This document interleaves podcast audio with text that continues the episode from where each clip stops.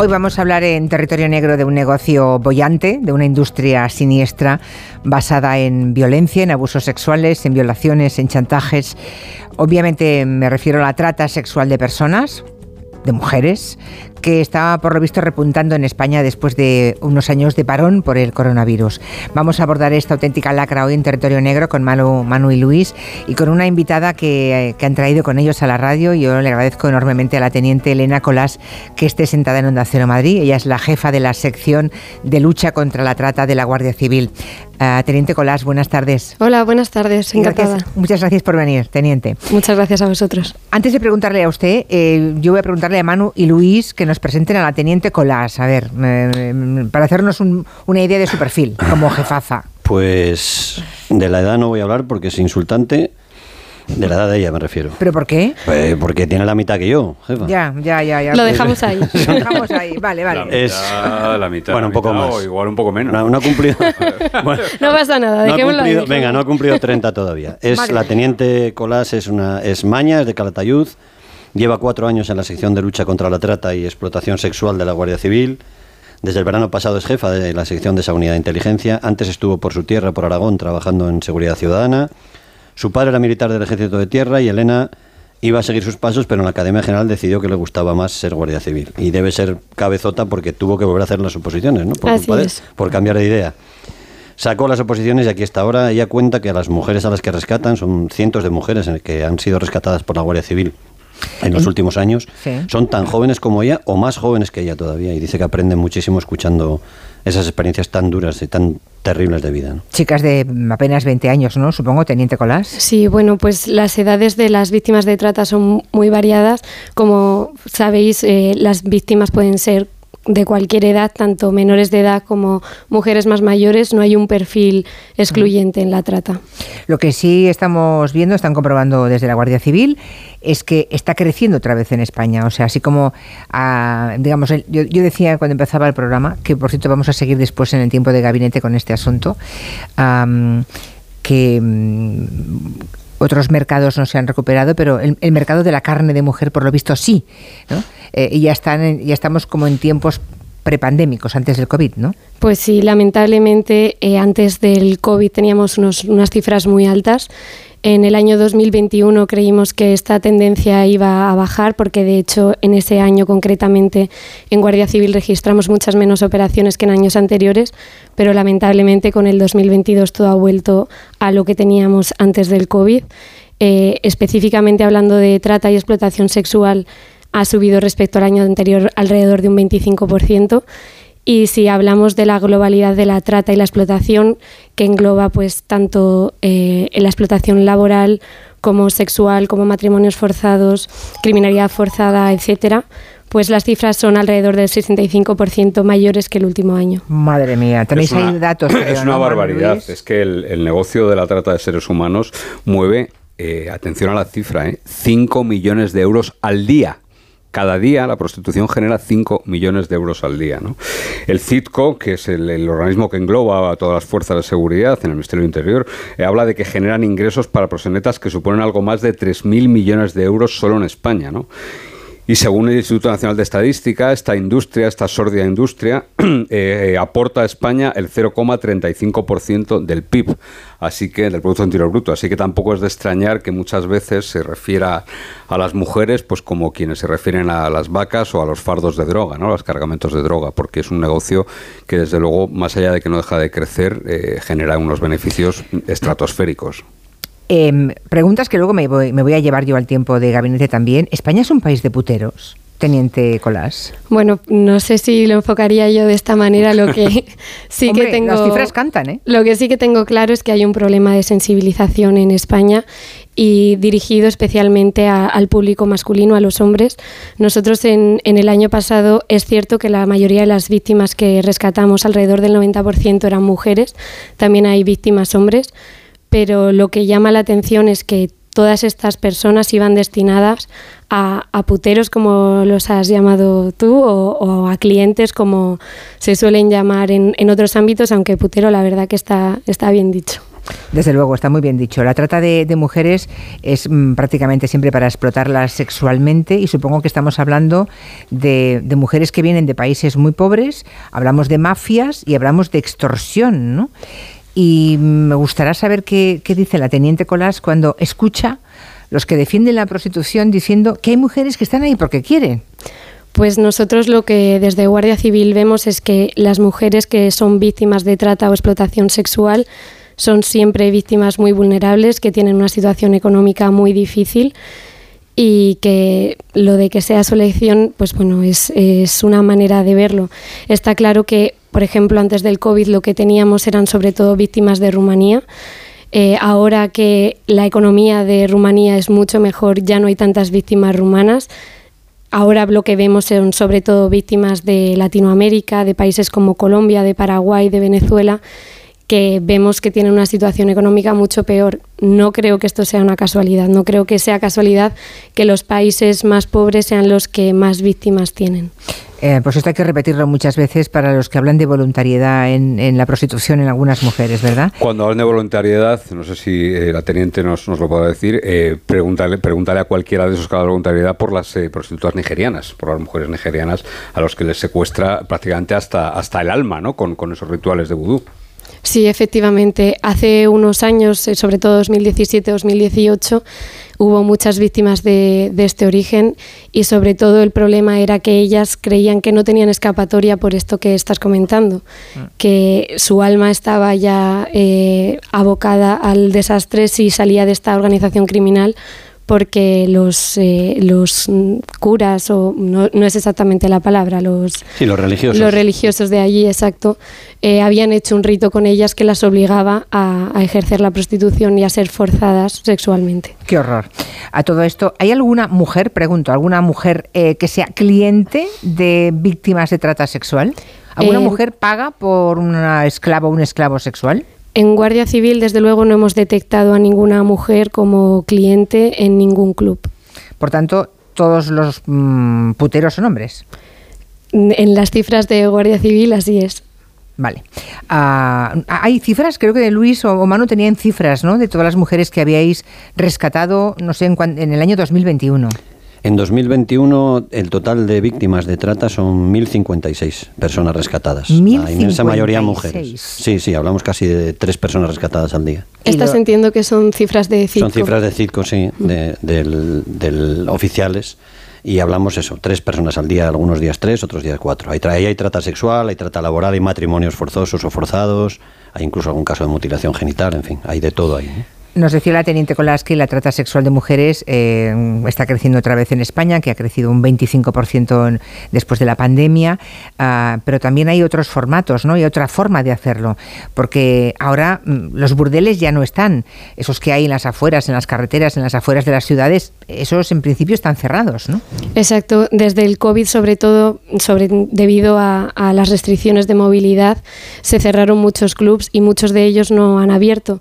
Lo que hicieron los o los explotadores fue derivar a esas víctimas a pisos particulares a los que para las fuerzas y cuerpos de seguridad es mucho más difícil acceder, ya que necesitamos una, una orden judicial para hacerlo. Entonces, pues ha invisibilizado muchísimo a las víctimas. También lo que hemos detectado a través de, bueno, a partir de, del COVID-19 es que la captación ha pasado a ser absolutamente online.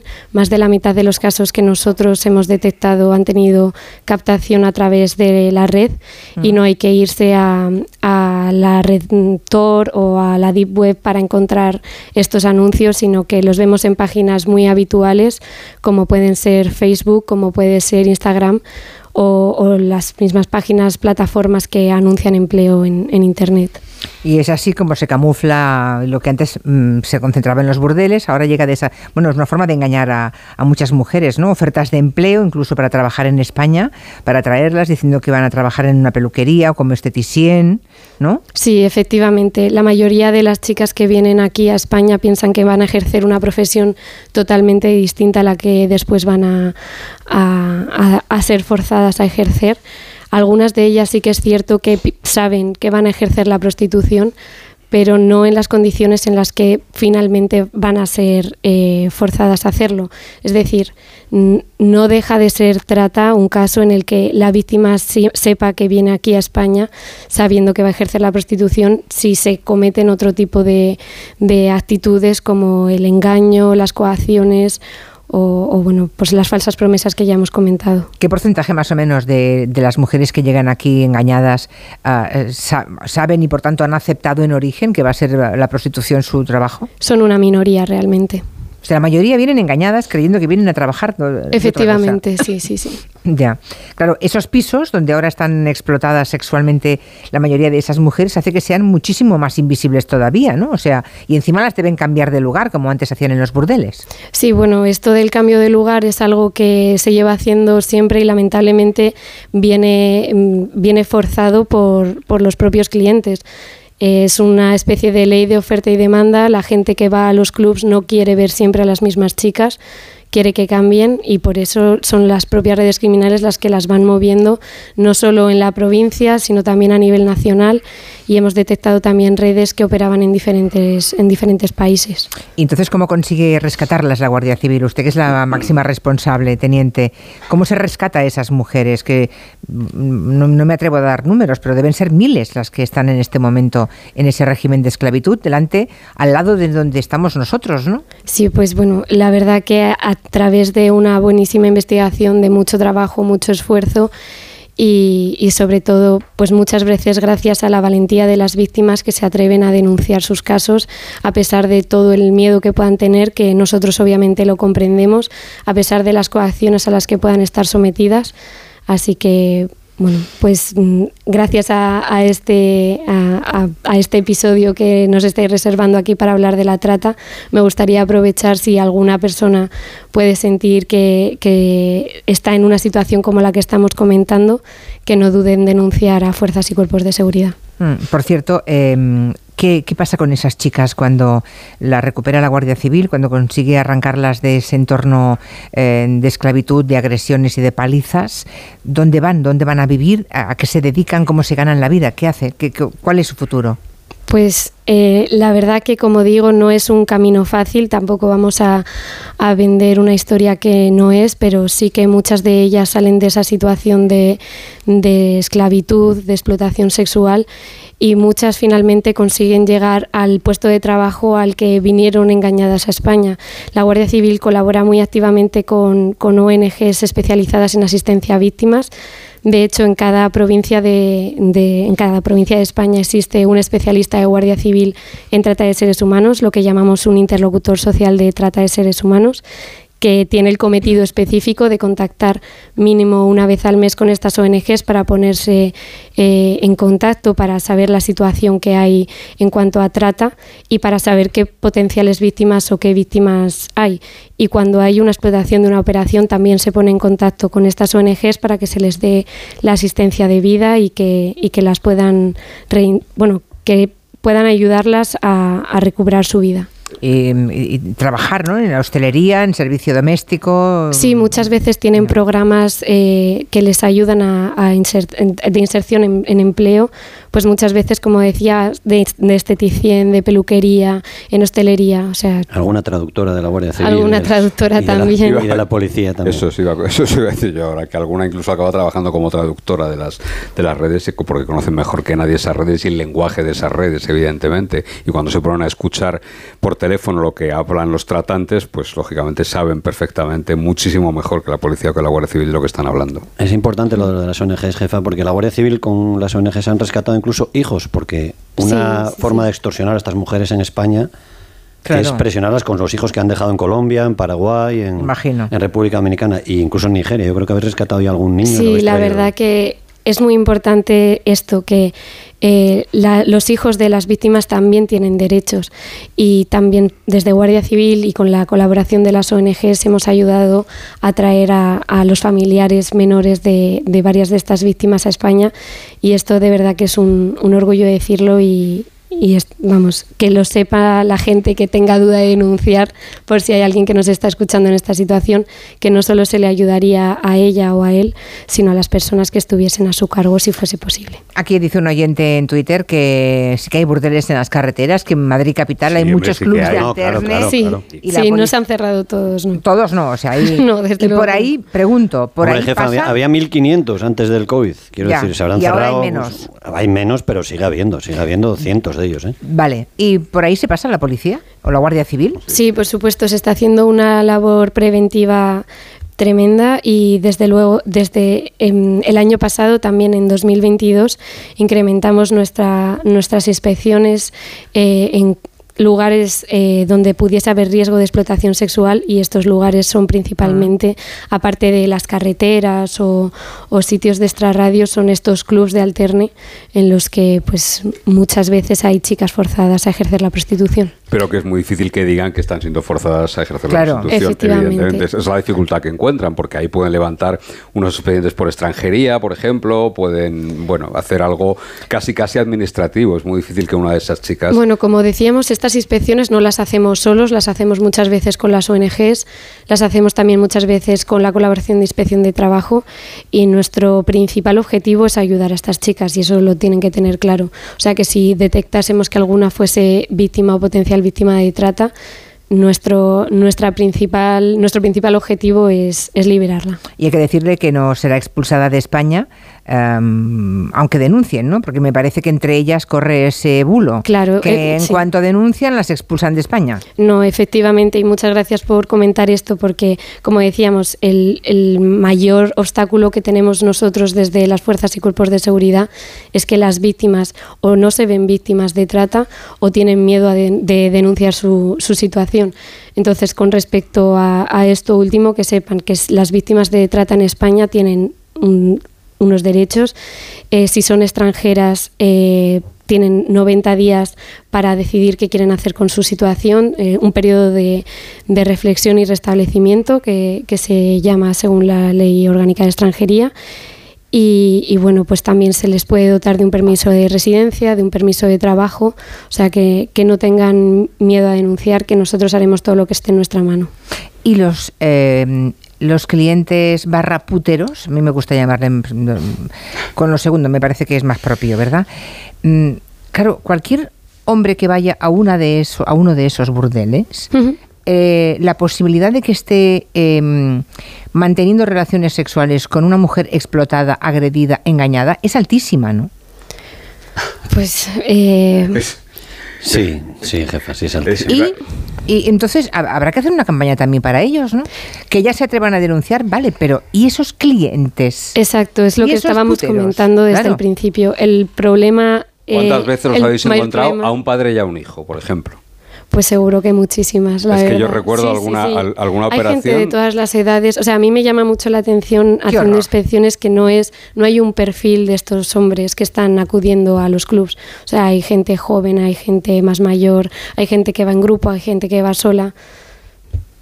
O sea que, que, sí, efectivamente habría que hacer una campaña para, para, desincentivar esta demanda. A mí es que se me caen los palos del sombrajo, teniente. Es que, bueno, me muerdo la lengua porque si, tuviera, si digo lo que pienso. Ah, por cierto, matrimonios forzosos, mujeres obligadas a casarse, porque me ha parecido que también mm. Manu y Luis hablaban de eso, ¿no? También la sección de lucha contra la trata, de la que es jefa nuestra teniente aquí, Elena Colás, también lleva esos casos, creo. Sí, efectivamente, y son casos que lamentablemente encontramos todos los años eh, normalmente, bueno, las víctimas son siempre otra vez mujeres. Eh, lamentablemente son muy jóvenes o son menores de edad, de entre 15 y 17 años, o cuando son mayores de edad son de, edades pues comprendidas entre los 20 y los 18. O sea, esa es, ese sí que es un perfil muy específico, efectivamente. Y entonces, em, ¿cómo, se hace esto? Son ellas las que denuncian, supongo. Lo terrible de esto es que muchas veces, y en la mayoría de los casos, los autores de este delito son los propios familiares, entonces es muy difícil también para ellas, efectivamente. padres, padres, tíos, sí. Gente más mayor que la ve como una mercancía a la que puede vender. Entonces, pues eh, muchas veces son ellas las que denuncian porque son chicas que se han criado toda la vida en España, a pesar de que su familia pues tenga otra cultura, pero en muchas ocasiones eh, pues son los servicios sociales, los centros educativos los que detectan que hay una situación anormal y, lo ponen en conocimiento de la Guardia Civil o de una ONG. Claro, supongo que si esas niñas dicen algo en el colegio, al final las profesoras o profesores se movilizarán para que para avisar a la Guardia Civil. ¿no? Efectivamente, es la esperanza, es la esperanza, ¿no? Justo, y por eso es muy importante que también en los centros educativos haya sensibilización sobre esta temática. Hemos visto aquí en Barcelona el caso de un padre de origen pakistaní que ahora ha sido detenido porque colaboró presuntamente en el asesinato de dos de sus hijas, las enviaron engañadas a su país para que las matasen allí, porque ellas querían vivir su vida y las obligaban a casarse con tipos de allí, con pakistaníes allí, y querían que se quedaran allí, ¿no? Eh, me, parece esta historia que el padre, que el propio padre engañase a sus hijas presuntamente para que fueran a Pakistán y otros familiares, incluidos los hermanos, las asesinaran a las dos. ¿Qué cosas debe ver usted, teniente, no? No, pues eh, terrible. Al final, pues son, son historias terribles que lamentablemente pasan día a día. Nosotros en, Guardia Civil hace poco tuvimos un caso eh, bueno, no es exactamente esto que comentas, pero también una víctima menor que pues eh, lamentablemente sus padres decidieron por su cultura llevarla a su país para, para realizarle una ablación, eh, como más fácilmente lo podemos conocer, una mutilación genital femenina, y, bueno, y después la volvieron a traer aquí a España. Entonces, pues lo estamos investigando también, a pesar de que fuera un crimen que no se cometió aquí en España, se está investigando. ¿Y esa cría sigue con sus padres? No.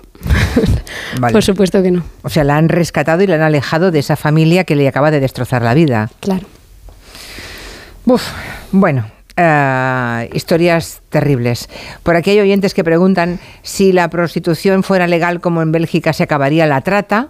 ¿En Bélgica es legal la prostitución? No sé yo esta afirmación, pero bueno. Pero la teniente, en Holanda, que hay. sí. hay, eh, la teniente me contaba preparando la entrevista que ella en Holanda, en Ámsterdam, a pesar de que es legal, ve la misma mafia y ve que son siempre mujeres pobres las que están en los escaparates. Claro, es que los escaparates en, en Holanda nunca ves holandesas, siempre ves mm, chicas de otras nacionalidades que son las que vemos aquí en España. Eso es. Entonces eso nos tiene que hacer pensar también.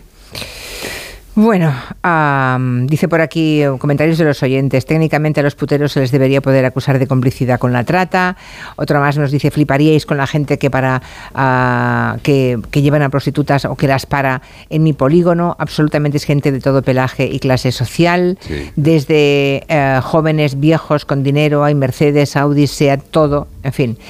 Ah, bueno, eh, le agradezco mucho el tiempo que nos ha dedicado la teniente Elena Colás y mm, Menuda, menuda, tarea ingente tiene usted por delante. No, por muchísimas gracias por invitarme. Todos los días, claro, todos los días, para esta lacra brutal. Y yo sugiero lo de la campaña para que los eh, señores que usan el cuerpo de las mujeres como quien se compra una hamburguesa en una hamburguesería, como mínimo sepan que están siendo eh, cómplices de un delito aunque nunca les pase nada por hacerlo, ¿no?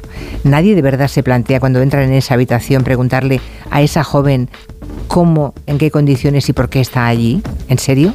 ¿Esto va así? Es que me resulta casi inverosímil. Y hay tanto porcentaje. Creo que un 30% de hombres españoles usa la prostitución, ¿no? Más o menos, dicen. No he leído ese estudio, pero no me sorprendería la cifra, la verdad. Un 30%, es decir, de cada 10 hombres que conocemos hay 3 que lo hacen. No puede ser. No puede ser. Teniente, gracias. Muchas gracias a usted. Luego seguimos. Luis y Manu, gracias. Hasta la semana que viene. Luego